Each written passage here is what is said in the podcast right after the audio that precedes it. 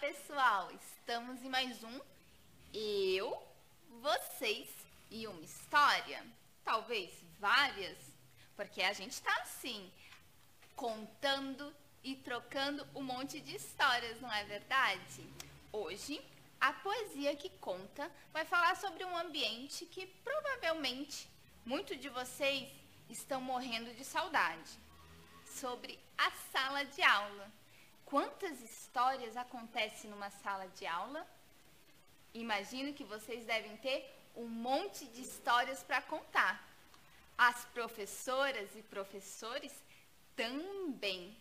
Então, pensando nisso, eu lembrei de uma história que aconteceu com uma professora, uma professora muito especial, muito dedicada, sonhadora e cheia de esperança usa o ensinar como forma de transformar o mundo. Então, ela sempre está buscando, inventando, criando formas de conquistar e chamar a atenção dos seus estudantes.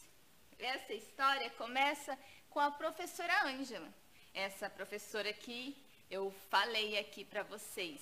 Uma professora que teve uma ideia, uma ideia muito especial. Como ela dava aula em muitas escolas, às vezes de manhã, outras de tarde e até de noite. Pois é, trabalha bastante essa professora, não é? Como muitos outros professores. Ela resolveu então deixar um desafio para diferentes turmas que ela dava aula. O desafio era o seguinte: alguém deveria chegar em casa e pesquisar um poema, uma rima, algo que lhe agradasse, que chamasse a atenção, que tivesse marcado a vida, um poema que contasse um pedacinho da história, seja ela qual for, não importa. Um poema, uma rima, podia ser de música, podia ser de livro, podia ser algo que escutou de um mais velho. O desafio valia nota.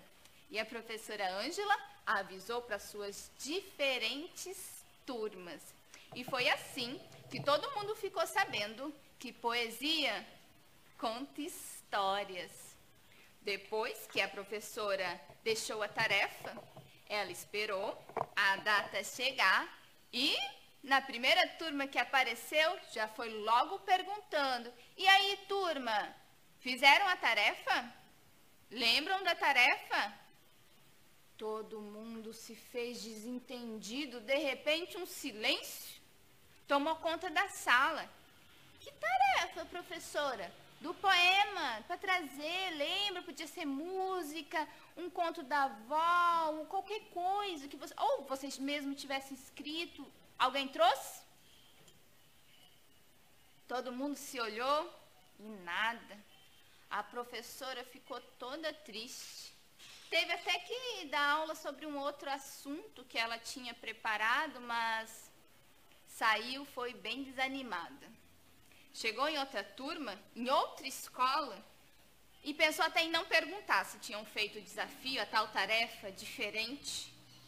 Mas respirou fundo e, como professora corajosa e cheia de esperança que era, a professora Ângela perguntou novamente e aí, turma, fizeram a tarefa?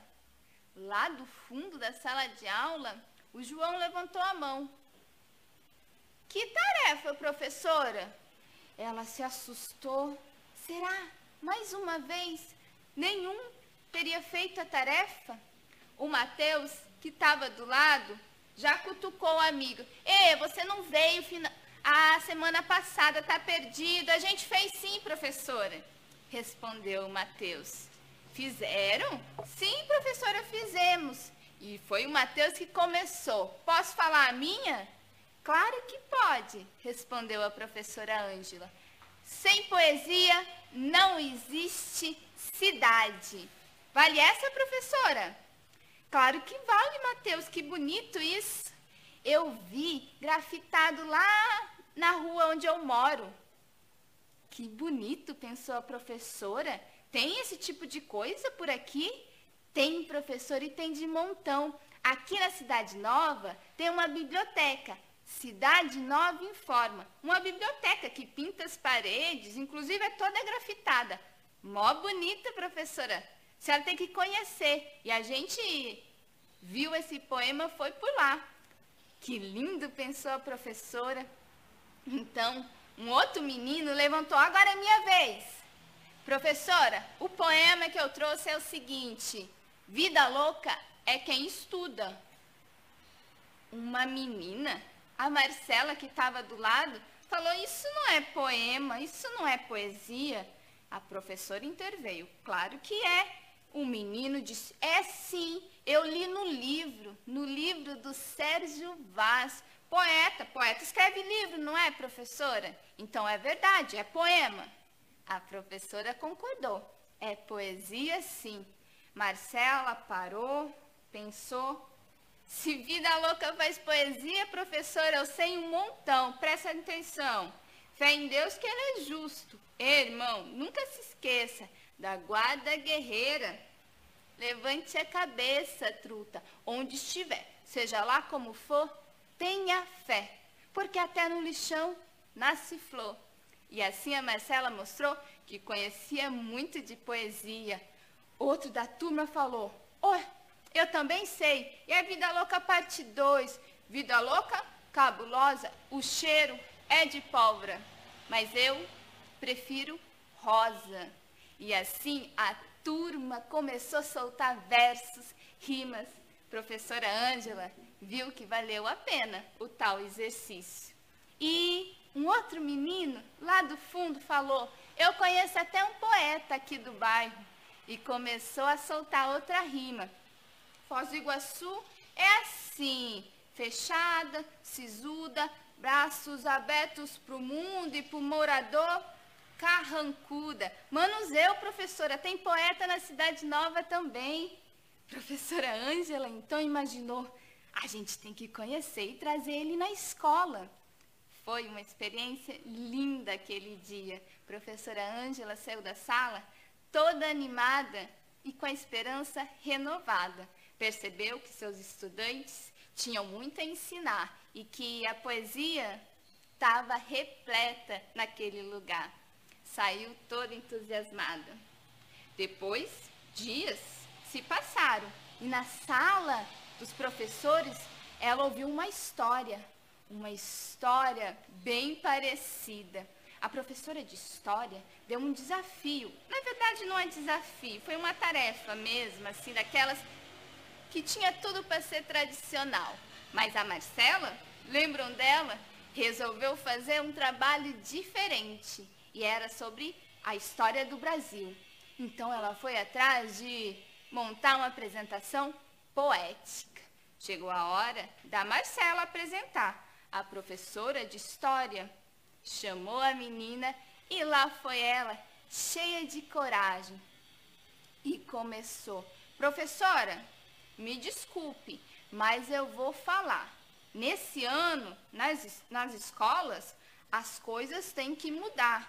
Nada contra ti, não me leve a mal, mas, como disse MC Carol, quem descobriu o Brasil não foi Cabral. Pedro Álvares Cabral chegou 22 de abril. Depois colonizou, chamando de pau-brasil. Ninguém trouxe família, nem trouxe seus filhos, porque sabiam que iam matar muitos índios, professora. Treze caravelas trouxe muita morte. Um milhão de índios morreu de tuberculose. Falando do sofrimento dos tupis e guarani, professora, eu lembrei também do quilombo zumbi. Zumbi dos Palmares foi vítima de uma emboscada. Mas se não fosse, a Dandara, eu levava a professora e muito aqui nessa sala, chicotada. Aprendi, professora, que a poesia conta histórias. E a poesia tem contado histórias diferentes sobre a que a gente anda vendo, sobre essa dita história do Brasil. Gostou, professora? A professora de história ficou assustada, mas impressionada com a novidade, com saber que aquela menina Marcela trouxe a partir de uma letra de funk. E isso ela contou para todos os professores dentro da sala dos professores. Pode uma professora de história contar histórias novas? Pode a poesia carregar um monte de histórias? Essas histórias não terminam aqui, porque a sala de aula é repleta, assim, ó, de histórias para contar. E a poesia pode ajudar. Rap é poesia? É, sim, senhor. Temos poeta na cidade? Um montão. Funk pode ensinar? Pode sim. A poesia conta histórias. E vocês, conhecem alguma história para contar?